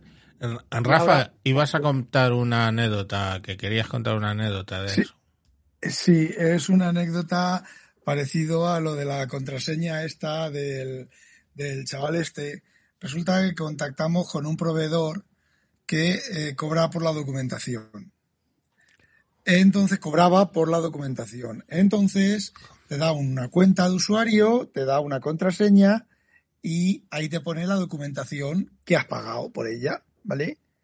Y cuando, de esto hace ya 20 años, 15 años, y me, me envía, le dan a mi jefe la cuenta, el usuario la cuenta, me la pasa a mí, me quedo mirando el usuario y la contraseña y le digo a mi jefe, oye, ¿quieres, quieres eh, toda la documentación de la empresa?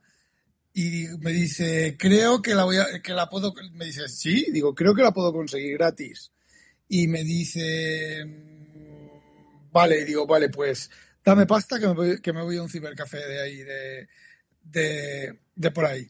Y me fui a un cibercafé, mm, metí la contraseña, metí, o sea, metí el usuario, metí la contraseña y me bajé, hoy toda la documentación de la empresa. Por lo menos, por lo menos 15.000 euros en, en, en documentación y me la bajé toda, toda, toda, toda.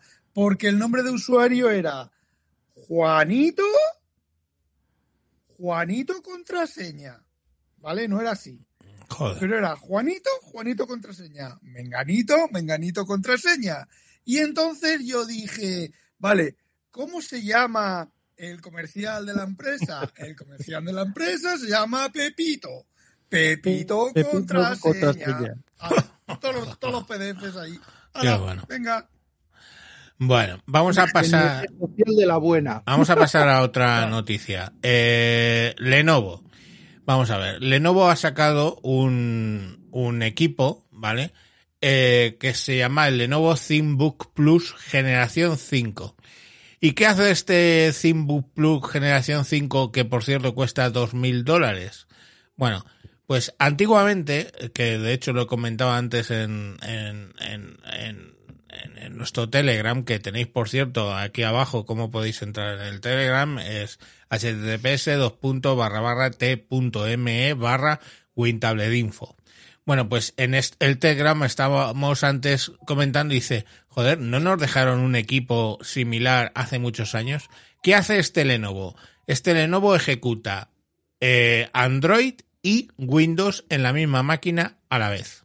¿Cómo lo hace? ¿Vale? Pues básicamente el equipo es un portátil, pero que la pantalla se puede desconectar del teclado, de modo, pues yo que sé, como pueda ser a lo mejor un iPad, ¿no? Que lo sacas del teclado, ¿no? O una Surface. O una Surface, correcto. Bueno, pues lo que Como la. Surface Pro, aquella mega, mega Surface Sí, había. es que lo que hace es que cuando tú desacoplas la pantalla del teclado, la pantalla en realidad lo que está ejecutando es un Android, ¿vale? Y tienes ahí todas las aplicaciones, incluso tiene palito, de hecho, tienes todas las aplicaciones de Android y funciona como un equipo Android. Mientras que el teclado sigue ejecutando Windows y si tú le pones un monitor externo, pongamos por caso, puedes estar utilizando el Windows por un lado y tú, tu tablet, por el otro. ¿Qué haces cuando conectas el tablet al, al sí equipo, al equipo del teclado? Eh, lleva un programa que lo que hace es que utiliza ese, ese tablet básicamente como pantalla del Windows, ¿vale? De modo que cuando tú lo desconectas es un tablet Windows y cuando lo conectas pasa a ser una pantalla del equipo Windows que tú tenías. Entonces, claro, eh, os voy a poner una imagen para que lo veáis, eh, los que estáis aquí en, en el este. No, que, decía que eso sí que es realmente un 2 en 1. Sí, Exacto. pero ahora vamos a hablar un poco de eso para qué sirve. Que es para nada. Eh, coño, coño, coño. Tenéis poca imaginación. Pestañas del Chrome, perdón. Eh, de atachable. Esta compartir. Eh, la estoy compartiendo. Bueno, mientras compartes eso, me acaba de entrar un correo de la invitación a las gafas de Apple que va a ir su puta madre. Oh, qué guay. Bueno, pues en pantalla lo podéis ver, veis el teclado separado del tablet, ¿vale? Y ahí podéis ver cómo el, te- el teclado está conectado a un monitor externo y sigue funcionando con Windows normal, mientras que en el tablet tú estás utilizando el pencil, ¿vale? El, el stylus para poder escribir. O, por ejemplo, pues aquí lo tendréis el, el equipo separándose, de modo que automáticamente eh, abre el entorno Android y aquí está conectado al teclado y veis que pues lo que está haciendo es ser un monitor del teclado. ¿Qué problema, qué problema hay con esto? Vamos a ver. En Un principio, momento, Javier, antes dime. de hablar de eso, eh, pon, pon otra vez la imagen y pon la primera, la primera imagen que sale en la tableta baja. Haces Sí, sí, voy. voy. Eso. Sí, ¿Qué? ahí. Esa imagen de la tableta con el palito así, sin el palito, ¿vale? Esa imagen juraría, juraría que es de un programa de Apple.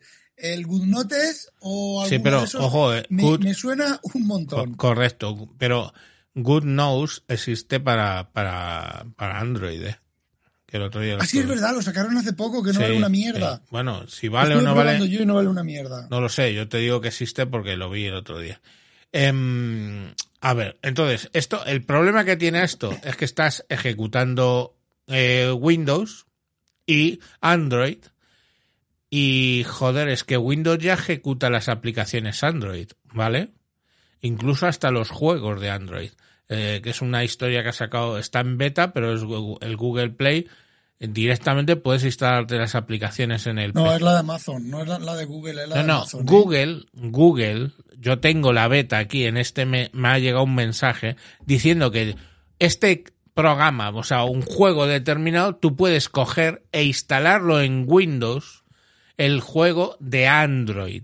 Entonces, claro, ¿qué sentido tiene gastarse 2.000 euros en un equipo que pueda hacer las dos cosas cuando, francamente, es que... mm, a menos que es que te vuelva loco. Yo, yo te doy, yo el te doy tema- una, un- un- una situación de uso. Primero, la fluidez no va a ser la misma. La ¿De usar la tableta con Android que usarlo desde Windows.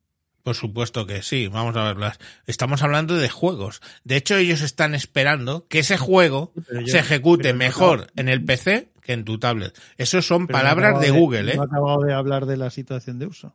Bueno, yo te Antes digo. Hablábamos de, de qué pasa cuando uno trabaja en una empresa y tal. Pues para mí, por ejemplo, si el usuario de Android de la tablet es el mío personal y el, y el Windows es el de la empresa, pues cuando eh, estoy de viaje, que me tengo que llevar dos cacharros, pues lo que hago es que saco esto para hacer mis cosas en la tableta Android que es mía. Que digamos que es con mi usuario personal. Vicente, Y cuando quiera trabajar Vicente, con Windows, es que-.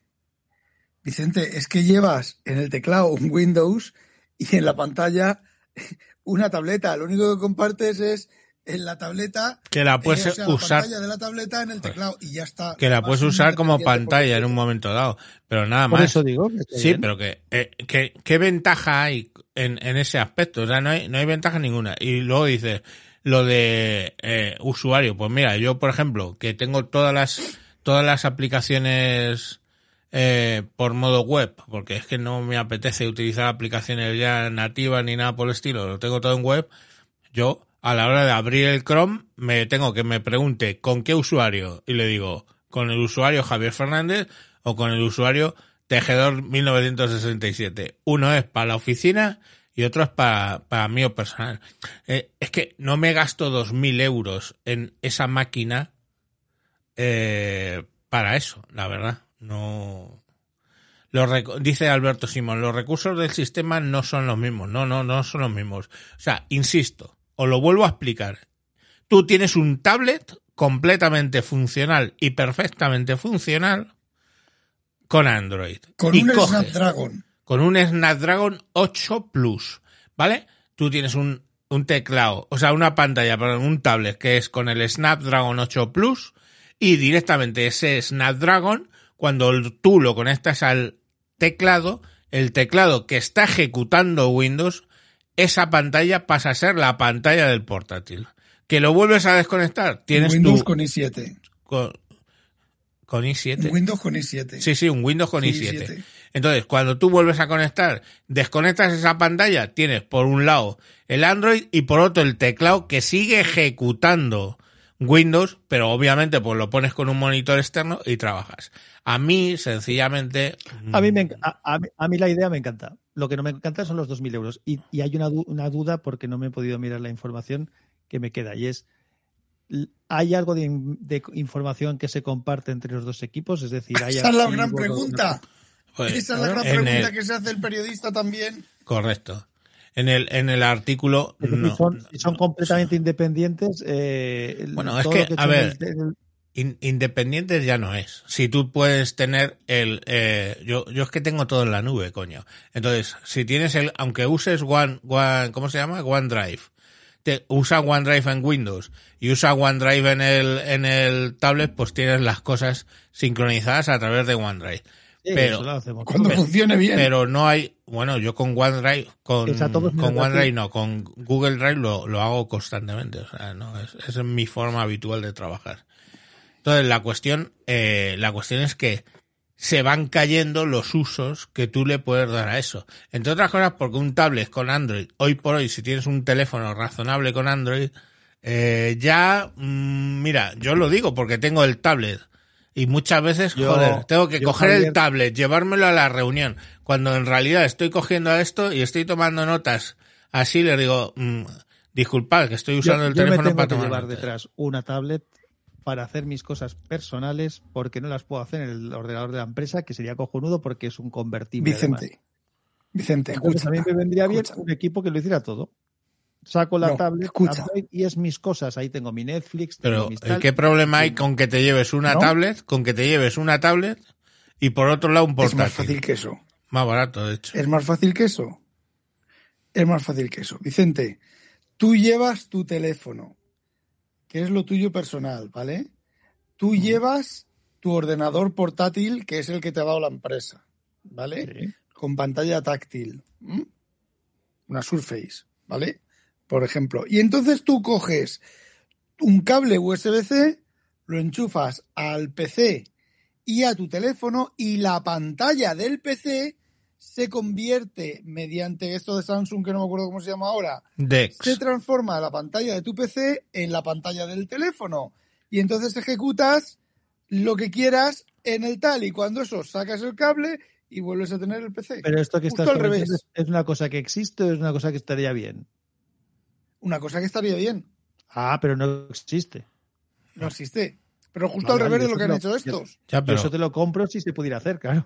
Pero no ya, se pero puede. lo que me refiero es que eh, No se puede, no, no lo han hecho. aunque tengas el, aunque tengas, o sea, aunque tengas el portátil de la empresa eh, pillado y lo tengan súper bien protegido y toda esa leche, pues te llevas un, un tablet y ya está, tienes tu Y tablet. ya está. Claro. Y, y la está- suma de tu tablet más el de la empresa te sale más barato que los 2.000 pavos del invento este que, Sí, eh, pero pesa más. que no sabes, no, bueno, que no sabes si realmente funciona o no.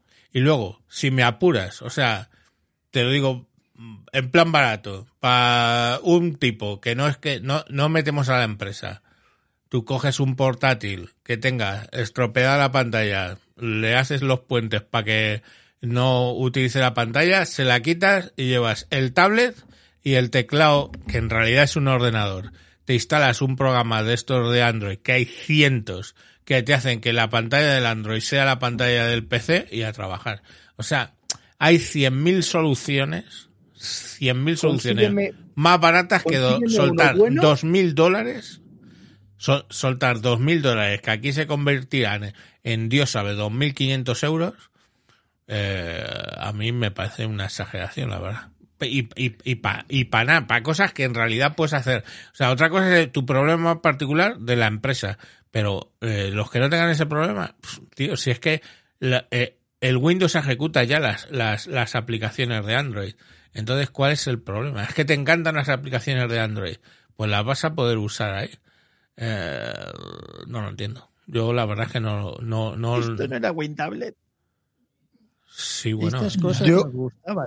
eh, no, A mí me sigue Bueno. Eh, Vicente, de hecho, de hecho me he acordado, mientras estabais hablando, me he acordado que había un iMac, había un iMac de durante muy pocos años, del 2012 creo que fue, la versión del 2012, que podía que podías enchufar tu MacBook Pro al iMac y entonces el iMac dejaba de funcionar como iMac y funcionaba como pantalla secundaria de tu Mac o de otro de, o de, o de otro equipo.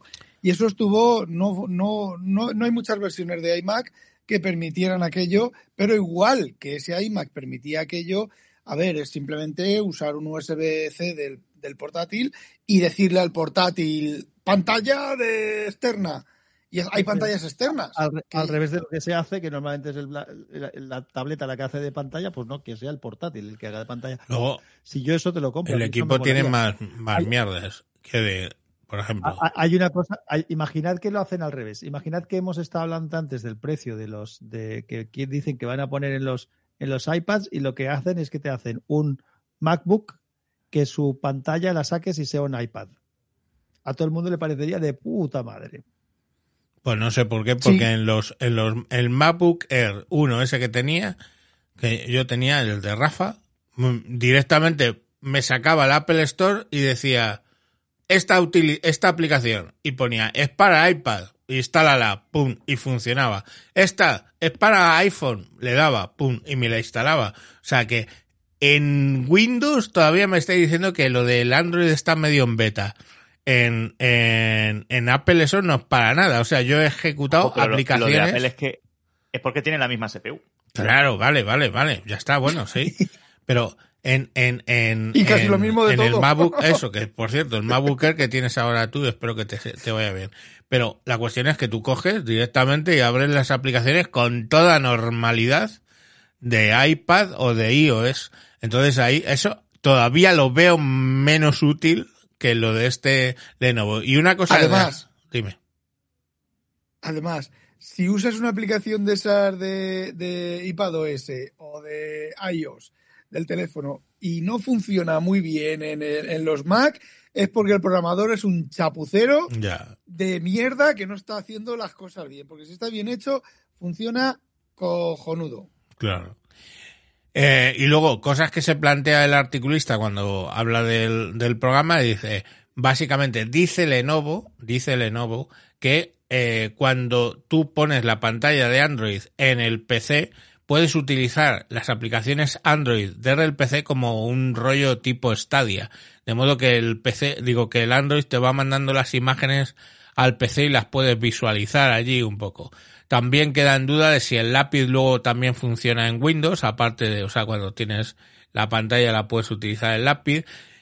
Eh, y posibilidades, claro, las cámaras del, tablet Pueden ser cámaras de Windows, no lo sabe el, eh, la persona que escribía el artículo, pero podría ser, porque si esa conexión se hace por USB, esas cámaras van a poder ser activas. El almacenamiento se podría compartir también por USB, pero todo en principio son incógnitas. Incógnitas a razón de 2.000 euros el, el equipo. Pues no sé. A mí, a mí, lo siento, pero no, no me acaba de llamar el invento. A mí todo lo que sea pensar en algo diferente y tal, luego habrá que ver la utilidad práctica, pero me parece que siempre es interesante. Al final Sí, siempre como- acabas encontrando algo nuevo en algún momento. Como, si no como- te mueves, desde luego no. Como Si las nos decimos pantallas. que ya podemos hacer todo como lo que tenemos, no hace falta nada. Buscando problema. Dime, Ra. Dime, Samuel. Una solución buscando problemas. Ah, no, ¿Cuál no, ya, ya, sí, sí, bueno. Eso, es la típica, la típica. Bueno, cuéntanos eh, qué ha pasado con, con Carrefour, Samuel. Que, Ah, lo de Carrefour. Sí, espera un momentito.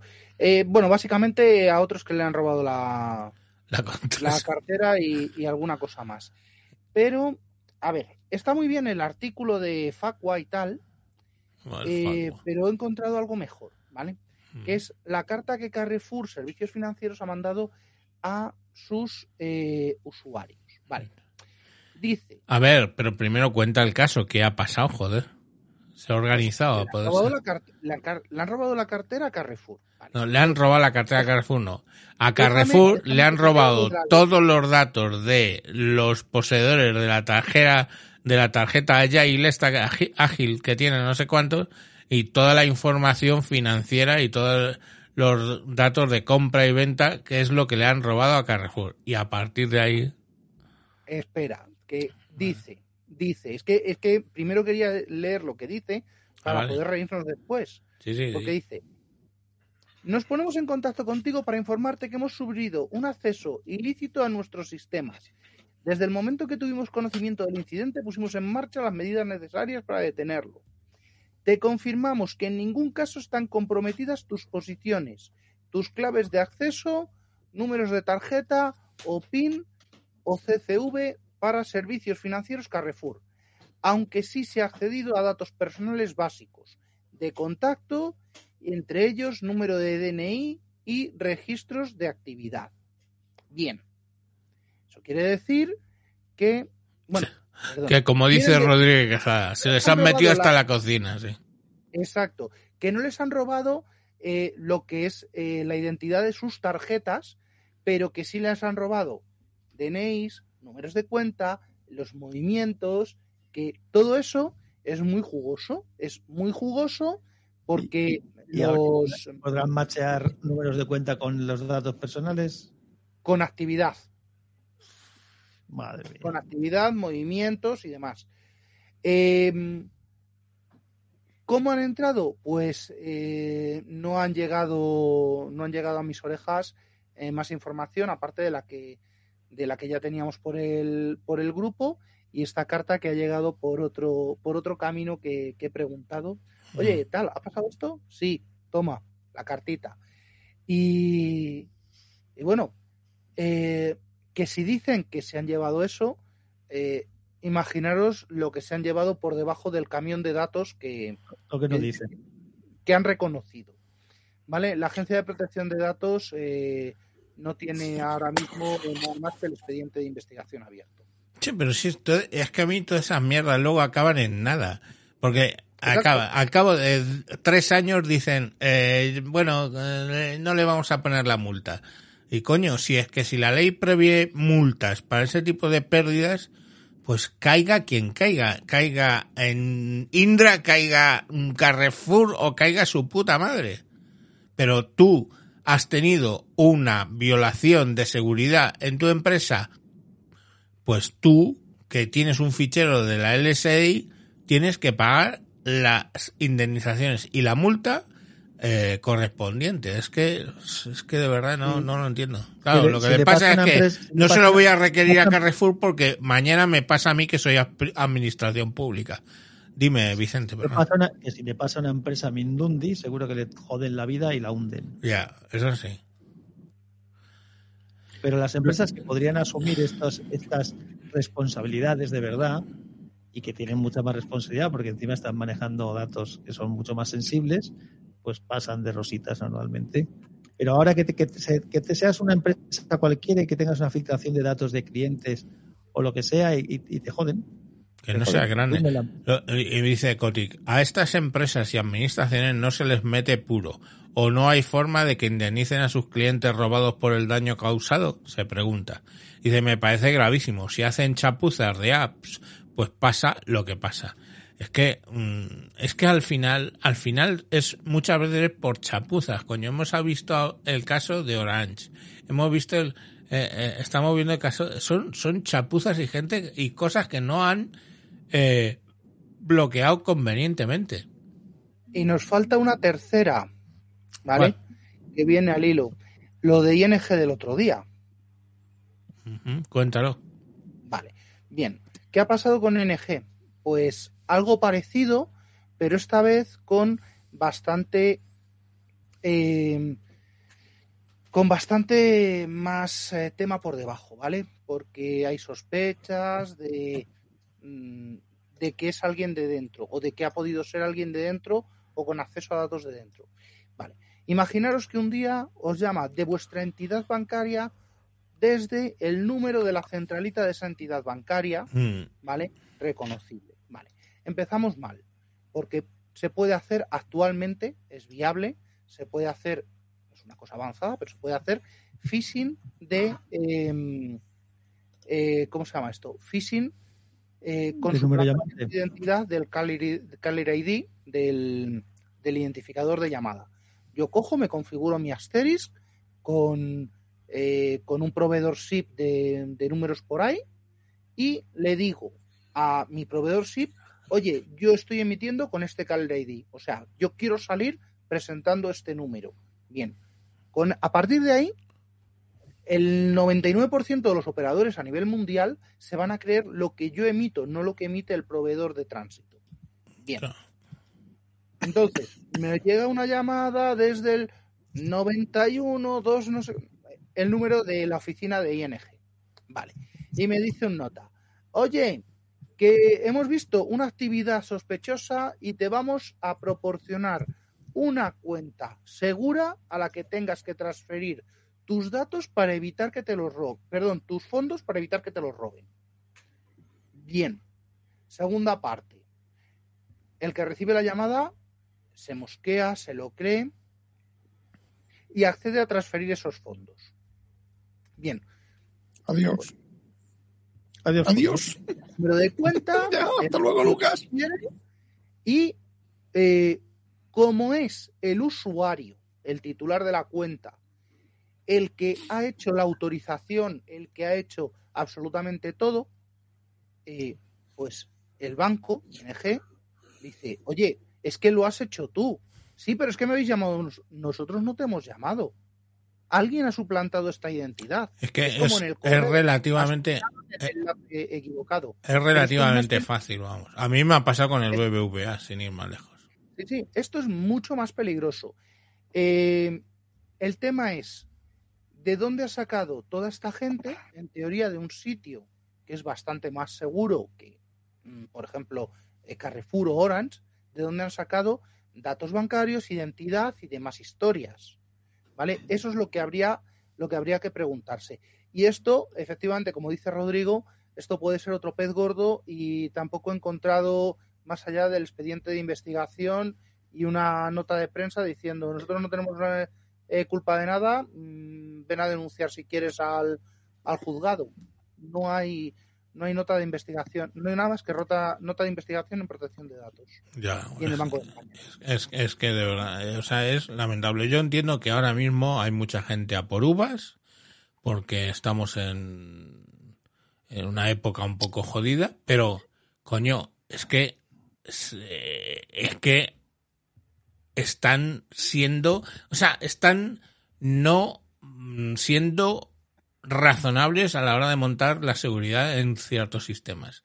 Y luego, como no hay en realidad un organismo que de verdad les pegue un palo que se estén tres años jodidos por, por el tema este, pues mm, da lo mismo. O sea, me han robado toda la cuenta de esto. Si te enteras, porque esa es otra, es que se enteren, Si se enteras, pues te voy a perdonar porque patata.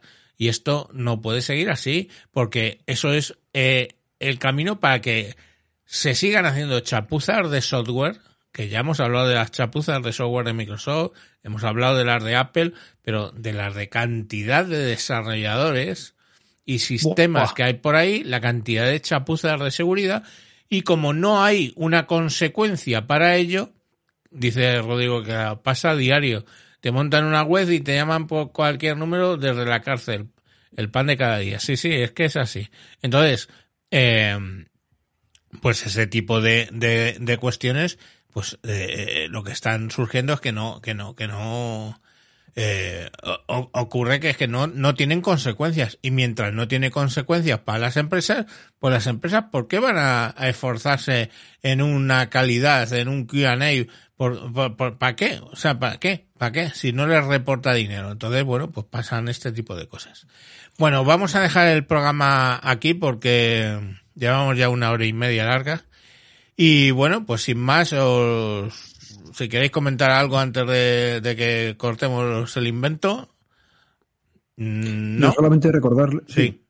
Dale, Voy a recordar a la, a la gente que tenga mucho cuidado con su DNI. Lo contaba el otro día en el capítulo y al final parece una tontería que pierdes el DNI y es una zorrada, no lo denuncias y te pueden joder básicamente la vida.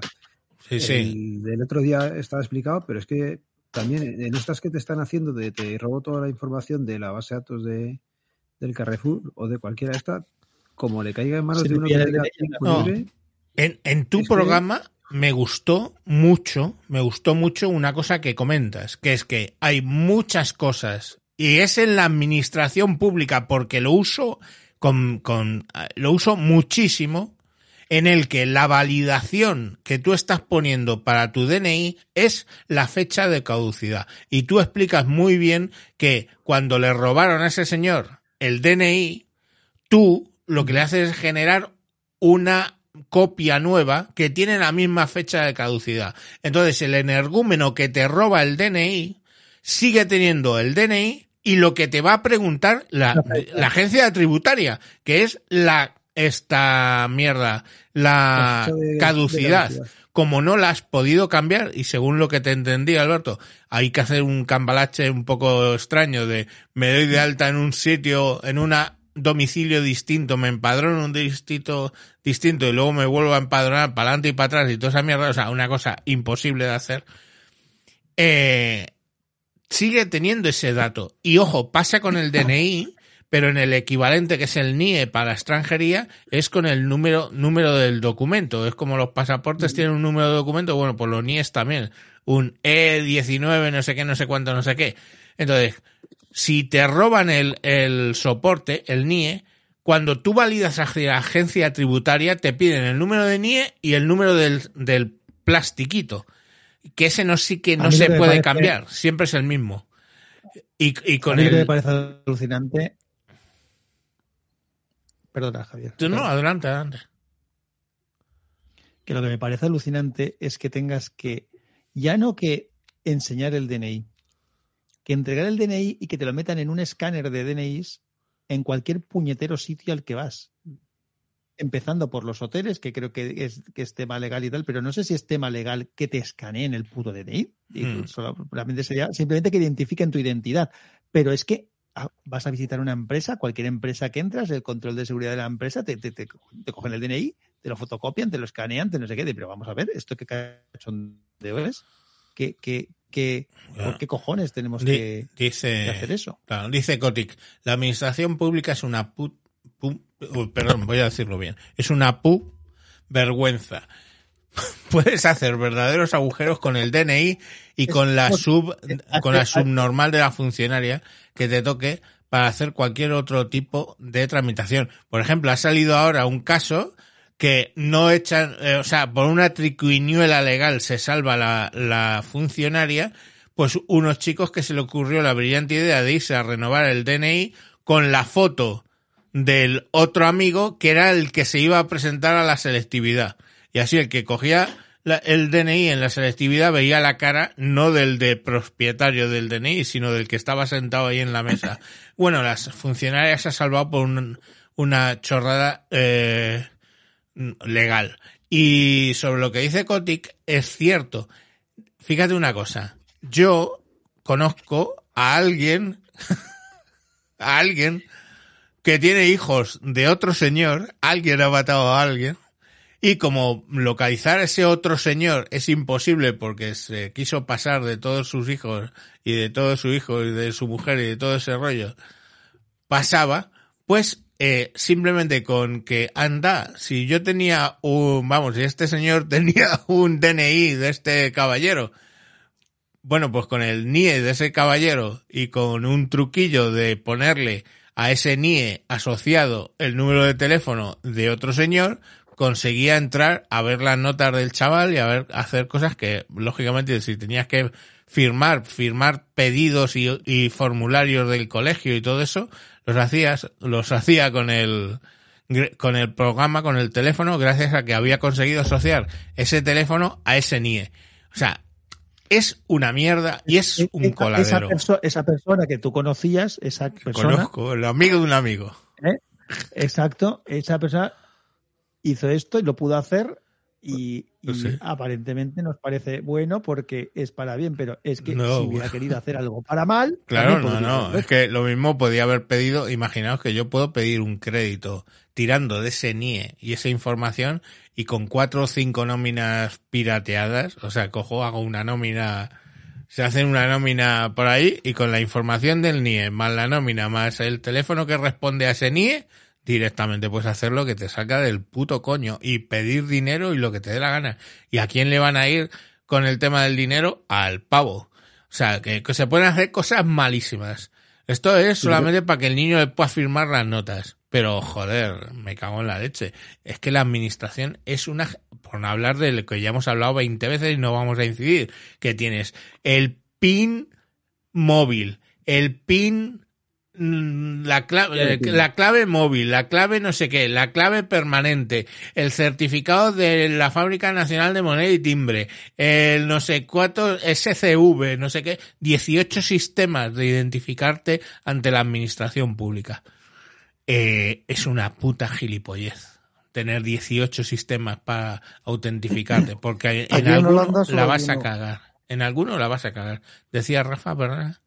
Que aquí en Holanda solo hay uno, ahora no me acuerdo cómo se llama, pero es una aplicación, te saca un código de barras, apuntas, te sale un código, aceptar y entras en la web y está todo, todo, todo, todo, toda la, todo, absolutamente todo y es un, un único sistema. Ahora no me acuerdo cómo se llama. Dime. Y también hay ah, un link que te ponía no, niano, niano, niano, niano, niano, ha hecho poli. Pole, sí, Pole en- en- le pasó el otro día en, en el Instagram. Por eso yo creo que hoy lo pone como gracioso el tema. Claro.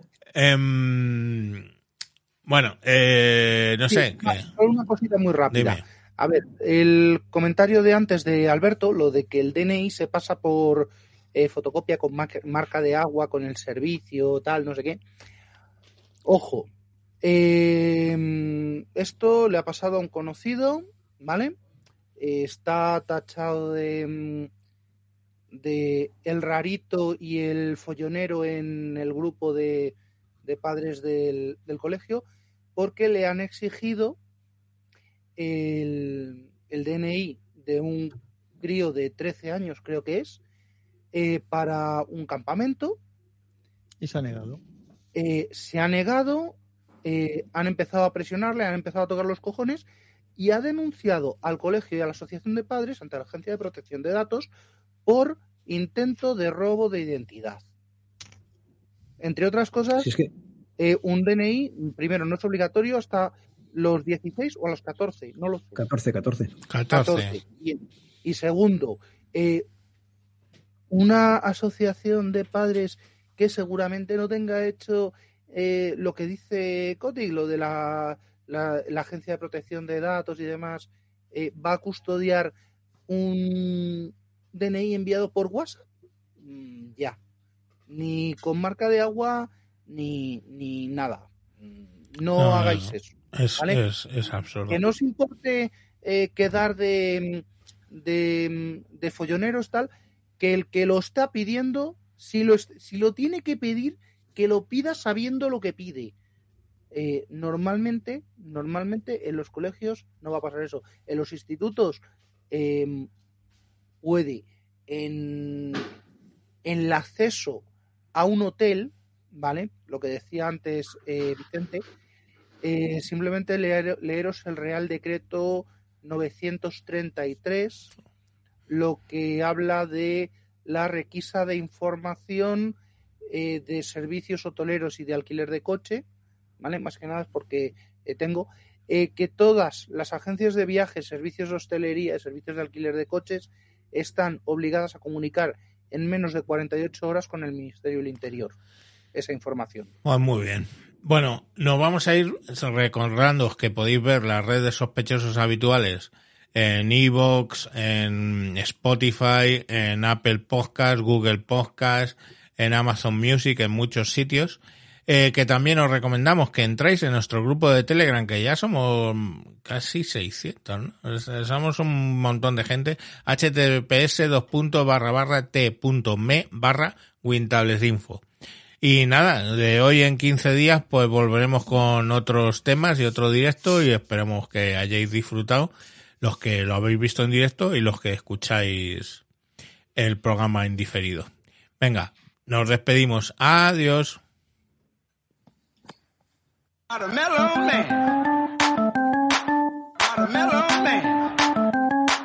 Out